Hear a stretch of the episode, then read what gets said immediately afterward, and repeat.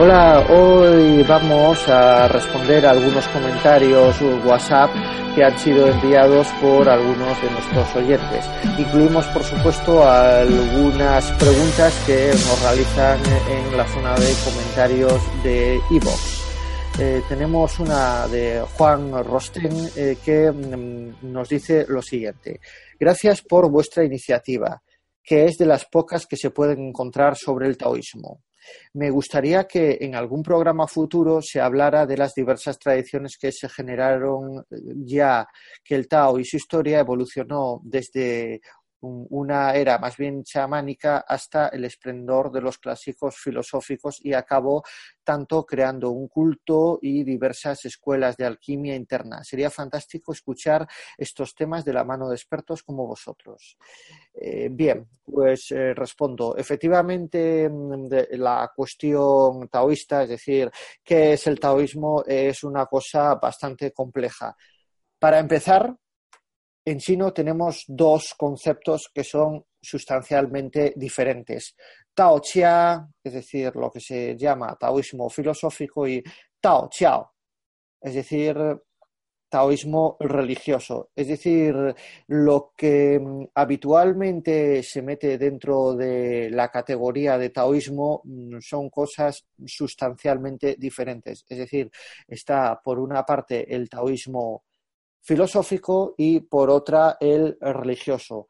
El taoísmo mm, filosófico es muy anterior al religioso. El religioso se desarrolla ya en, la dinastía Han, es decir, no, o al menos no tenemos evidencia de taoísmo religioso en los mm, reinos combatientes.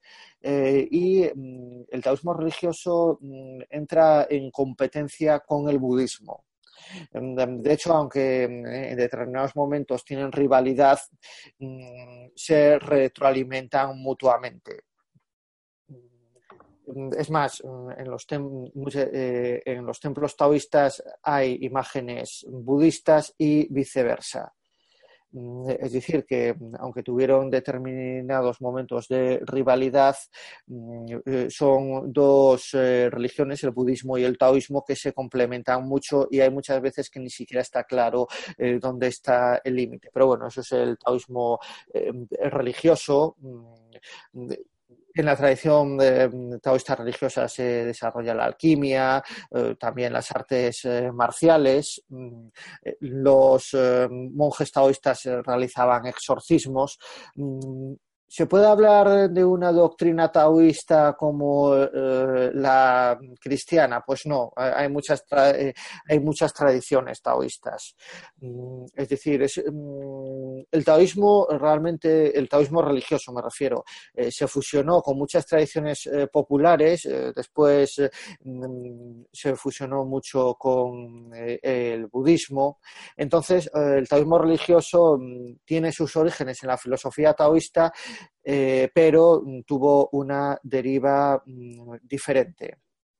Eh, bien, mm, también eh, comentaba, se comentaba en este escrito lo de la tradición chamánica. Bien, el taoísmo filosófico en sí es una cosa no, eh, no tiene mm, relación con la religión, aunque después mm, el taoísmo religioso posterior sí que le dio eh, una interpretación religiosa al Tao Te Ching. Mm, hay que eh, señalar que el Tao Te Ching con interpretación religiosa es otro, es la edición de Xiang'er que no es exactamente igual ni tiene el mismo orden que la edición que se utiliza habitualmente. Es decir, la edición que utilizamos aquí y eh, la que se considera la edición canónica del Tao Te Ching es la de Wang Pi. Mm, no todas las ediciones del Tao Te Ching se escribieron eh, de la forma de la misma forma. Eh, bien, um, mm, lo que se llama chamanes en la China mm, preimperial es lo que se llama Wu, mm, estos eran unos eh, intermediarios entre los hombres y los espíritus. Mm, están muy asociados con el tipo de estado de los Chou, que es un estado de lazos eh, familiares, eh, y estos U fueron atacados después en los reinos combatientes. Mm, ¿Por qué fueron atacados? porque se asociaban con la antigua élite de los Chou. Creo que lo dijimos en otro programa, pero bueno, si no lo comento ahora, eh, en la historia se cometen muchos aristocidios. De esto habla mm, el profesor Bastos en una de sus conferencias que están por ahí, mm, que eh, eh, él interpreta la historia como una lucha de élites. Una lucha de clases, una lucha de élites. Es decir, que hay una vieja élite que en determinado momento mm, se vuelve incompetente y es sustituida por otra. Pues bien, eh, lo, que, lo que se denomina chamanes, los U, mm, mm, al menos en la época de los reinos combatientes, eh, era una élite sacerdotal que eh, fue atacada. Y que mm, se quedó fuera o tuvo un papel muy secundario dentro del nuevo poder político que se forjó en los reinos combatientes y concluyó en la dinastía Qing este estado porque se caracteriza, porque es un estado eh, burocrático. Pero bueno, no sé si con esto respondo a tu pregunta. Son muchas cosas a tratar, es decir, que mm, como dije en otro programa, también invitamos a nuestros oyentes a participar en directo con nosotros, es decir, que mm, eh, bien eh, sea de, por iniciativa nuestra a través de alguna pregunta que nos mandes o bien porque participes directamente con nosotros, eh, podemos tratar de forma específica muchas de las cosas eh, que planteas. Eh, en todo caso, mm, el comentario que nos das mm, da para muchísimo porque mm, hablas de tres cosas que dan para varios programas. Una, la cuestión del chamanismo, es decir, de los U otra el taoísmo filosófico y otra todavía muchísima, muchísimo más amplia, el taoísmo eh, religioso. Bueno, ya añadiría eh, otra cosa eh, más, también muy asociada con el taoísmo, que son los llamados ermitaños, es decir, en China había dos tipos de intelectuales, los intelectuales de la corte, y eh, los ermitaños. En muchas, muchas veces los ermitaños mm, eran intelectuales de la corte, es decir, burócratas, mm, que mm, debido a su descontento se decidían retirarse. Este es, por ejemplo, el caso de Wanzhong en la dinastía Han. Bien, pues eh, la filosofía taoísta mm, es la base de los mm, ermitaños, es decir, de, pensadores que deciden retirarse a un monte o a un lugar alejado y llevar una vida de reflexión y alejada del poder político. Algunos de estos ermitaños de vez en cuando eh, bajaban al valle y bajaban a la corte, y digo bajaban a la corte porque es como lo concebían ellos, a em, insultar al gobernante. Hay una historia del Chang Tse de un señor llamado Yen Chu em, que hace eso. Él vivía en un lugar remoto y decide un día ir a ver al rey de Xi y decirle que es un inútil. Eh, y después, a pesar de esto, el rey de Chi eh, quiere darle un cargo de gran importancia en su corte y él dice que la única forma que tiene el monarca de recompensarle es dejarle volver a su lugar de origen. Bien, no sé si así contesto a tu pregunta. Eh, si hay algún tema específico, pues nos lo puedes hacer saber. Muchas gracias por tu comentario.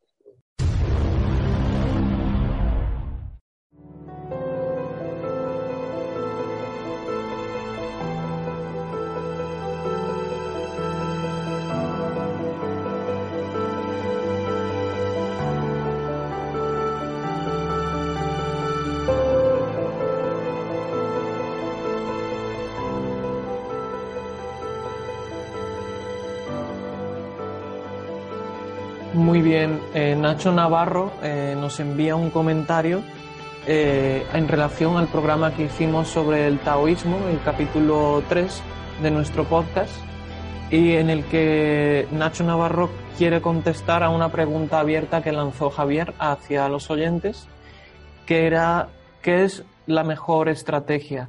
¿Seguir una, un pensamiento basado en lo espontáneo o un pensamiento basado en la razón. Bien, eh, Nacho Navarro nos dice que sobre la pregunta que Javier lanzó, en mi opinión, está muy claro. Para mí, la segunda opción es la que ha demostrado ser la mejor en el mundo hoy en día. Es decir, dejar que la espontaneidad se imponga a la razón y las normas, dejando a la persona encontrar su propio camino y su propia manera de afrontar la vida. Eso garantiza mayor riqueza de pensamiento debido a que se deja a la diversidad expresarse en plenitud. Y eso es lo mismo que permite a las grandes revoluciones, los grandes cambios que experimenta la humanidad. Siempre lo hace siguiendo una idea, un descubrimiento o una intención de algún genio que se expresa en plenitud. Einstein con el cambio de paradigma en la física, la invención de Internet en parte por Steve Jobs y Bill Gates. De ahí que la implementación del modelo neoliberal y capitalista por parte de la mayoría de los estados sea hoy una realidad, ya que en gran parte garantiza esos aspectos que de algún modo están sacados del mundo natural y salvaje, particularmente la competencia entre los individuos dentro de un mundo que tiende a la desregulación. Bien, aquí eh, Nacho ha introducido muchos elementos que pueden que tengan relación entre sí y me gustaría contestarle eh, desgranando uno por uno. Bien, en primer lugar, eh, el programa en el que estábamos hablando del taoísmo y en concreto de la cognición caliente y la cognición fría hacía referencia a las dos partes que, a las que están formados nuestro cerebro, que es la parte de cognición fría y cognición caliente. La cognición caliente, pues, es, forma parte, casi todo el cerebro forma parte de cognición caliente, porque es el cerebro más primigenio y el que, claro, como la cognición fría surgió hace muy poco, la evolución eh, de la especie no ha permitido que, que la cognición fría ocupe gran parte del cerebro y gran parte de nuestra actividad cerebral. Por lo tanto, eh, la parte espontánea de cognición caliente maneja mucho más cantidad de información de forma mucho más rápida y eficiente que la cognición fría. Por lo tanto, desde un punto de vista biológico y psicológico, utilizar la cognición caliente es una estrategia mucho más funcional pero claro, eh, también tenemos la cognición fría y que sirve un poco para alertar a la cognición caliente de qué cosas puede estar haciendo bien, qué cosas puede estar haciendo mal y un poco tomar conciencia de lo que está pasando. Por lo tanto, utilizar la cognición caliente pura eh, nos, mm, nos, lleva a no ser humanos, eh, nos lleva a actuar por meros impulsos. Eh, recibimos un impulso y actuamos con una reacción. Y eso tampoco es muy deseable desde mi punto de vista. Por lo tanto, lo correcto sería utilizar las dos. De hecho, es que no se puede decidir, ¿no? La mayoría de las de la población, eh, de las personas actúa así, ¿no? Eh, se utiliza espontáneamente casi todo pero eh, la cognición fría nos va guiando o va, va em, activándose cuando lo requiere, cuando es necesario. Bien, pero esto es a nivel individual. Luego, a nivel de sociedad, es otra cosa muy diferente, porque no existe tal cosa como un cerebro colectivo, ¿no? No existe tal cosa como el cerebro español que piensa por toda España por lo tanto, hablar de cognición caliente, cognición fría en sociedad, tiene otro lenguaje, tiene otro discurso muy diferente al, del individuo. Eh, por ejemplo, si prima más eh, un pensamiento frío y racional que, que un lenguaje espontáneo basado, por ejemplo, en la metáfora. Y aquí podemos hacer, por ejemplo, similitudes con eh, el lenguaje metafórico de Nietzsche o de los filósofos taoístas basado en la naturaleza, por ejemplo, que ponían ejemplo de pájaros, o un lenguaje más cartesiano, eh, más frío, más lógico, que a la hora de, leerlo, pues el lector utiliza más eh, cognición fría o más cognición caliente, dependiendo de, de las ideas que hay insertas del lenguaje y eso impregna en cierto sentido una sociedad que hace que una sociedad otorgue mayores incentivos o sea predominante eh, la parte de cognición caliente más que en otras sociedades donde la cognición caliente es menos predominante.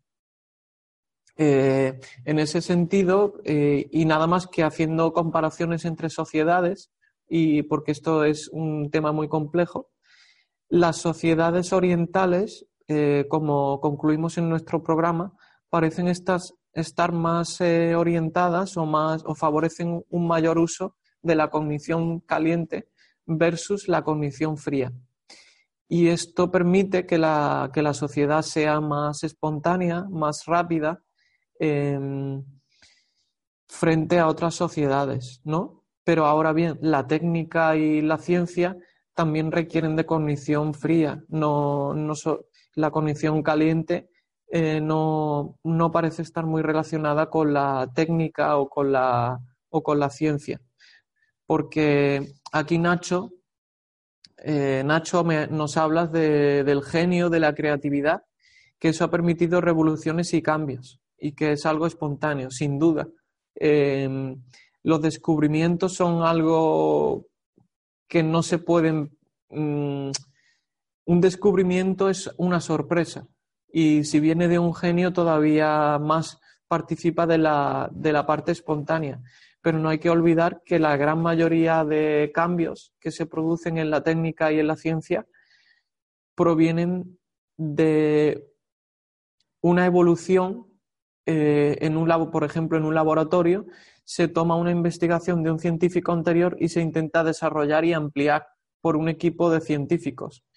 Evidentemente, cosas como las de Leonardo da Vinci, Einstein o otros científicos es algo muy, muy positivo, pero no hay que perder el norte y no hay que perder la perspectiva de que la gran mayoría de, Em, revoluciones que se producen, cambios, eh, mejoras, pues se producen de forma evolutiva poco a poco por un grupo de científicos que utilizan la razón para ello. Por lo tanto, la espontaneidad, eh, claro que forma parte de la investigación y del descubrimiento de nuevos métodos, pero mucho en mayor proporción está la parte de la razón. Y luego, eh, lo último que comenta Nacho está relacionado con el capitalismo. Él habla de capitalismo. Y aquí me gustaría hacer un inciso al comentario de Nacho, porque habla de el modelo neoliberal y capitalista, por parte de que una gran mayoría de estados este modelo sea una realidad y que en gran parte está sacado del mundo natural y salvaje. Bien, en primer lugar, el concepto neoliberal. Ese concepto se ha utilizado por gran parte de gente que rechaza la libertad, el modelo de la libertad, y lo utilizan como una palabra cargada de significado negativo. Porque explíqueme, que me expliquen qué significa neoliberal, porque para mí eh, es una palabra con, que, es, que no tiene sentido de utilizarla, porque la palabra liberal ya refleja una persona que favorece las ideas, ¿no? Una sociedad libre, una sociedad que no está basada en coacción. Por lo tanto, neoliberal, que es una, una persona nueva que favorece eso. Pues la verdad que por economía lingüística esta palabra debería desaparecer. Bien, y luego el concepto de capitalismo.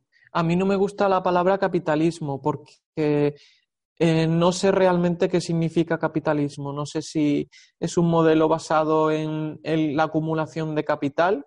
No sé si es la definición de capitalismo que da Marx. No sé si es la, la idea de capitalismo que hay en el inconsciente colectivo. Eh, no sé si capitalismo significa lo que dice Huerta de Soto, que proviene de la palabra caput, cabeza, y que el capitalismo es un sistema basado en el cálculo económico y el cálculo proviene de la cabeza.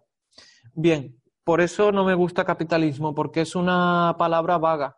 Yo más bien em, definiría los dos, los dos modelos económicos más importantes como el modelo basado en la planificación central, que es una persona o un grupo de personas que planifica eh, la producción de un país, los precios y todo está estipulado por una planificación, o un modelo basado en la no planificación, es decir, un modelo basado en la espontaneidad, en que en lugar de un grupo de personas decide el qué se va a producir, cómo se va a producir y cuánto es el precio de esa producción, en lugar de que es un grupo de personas, pues es el conjunto de toda la sociedad, todos los cerebros de la sociedad deciden en conjunto la producción a través de un sistema de precios libre, espontáneo y basado en un orden policéntrico, donde em, el orden del mercado o el orden social o el orden de la producción está repartido por toda la sociedad. En, contra, un sistema basado en la planificación sería un orden monocéntrico, donde todo proviene de un centro, de un único centro. Y podemos hacer la similitud con las criptomonedas, ¿no? Por ejemplo, el, el sistema actual de bancos centrales, el euro, el dólar, etcétera, tienen un único centro de poder, que es el Banco Central. En Estados Unidos sería la Reserva Federal y en Europa sería el Banco Central Europeo. Sin embargo, el Bitcoin eh, está basado en un orden policéntrico, en un orden espontáneo repartido por todos los usuarios, ¿no? Y entonces no hay ningún ordenador que controle toda la red, sino, sino que todos los ordenadores eh, en conjunto forman ese, ese sistema del Bitcoin. Y sí, claro, el mundo salvaje y natural eh, está basado en la espontaneidad y por lo tanto, si nuestro cerebro está formado en su mayor parte por espontaneidad, lo correcto sería que nuestra sociedad estuviese formada por la espontaneidad y por un orden policéntrico, porque la información, dada nuestra psicología, funcionaría mejor. Por lo tanto, haciendo estos matices, eh, sí que te daría la razón, Nacho, y te diría que el sistema espontáneo, desde mi punto de vista, es el que debería predominar, más que nada porque nuestra naturaleza está hecha de esa forma y forzar nuestra naturaleza nos lleva a, a errores, porque nadie tiene la verdad absoluta y nadie puede conocer qué es lo que nos viene mejor. Nada más que hay que dejar que la realidad fluya por sí misma.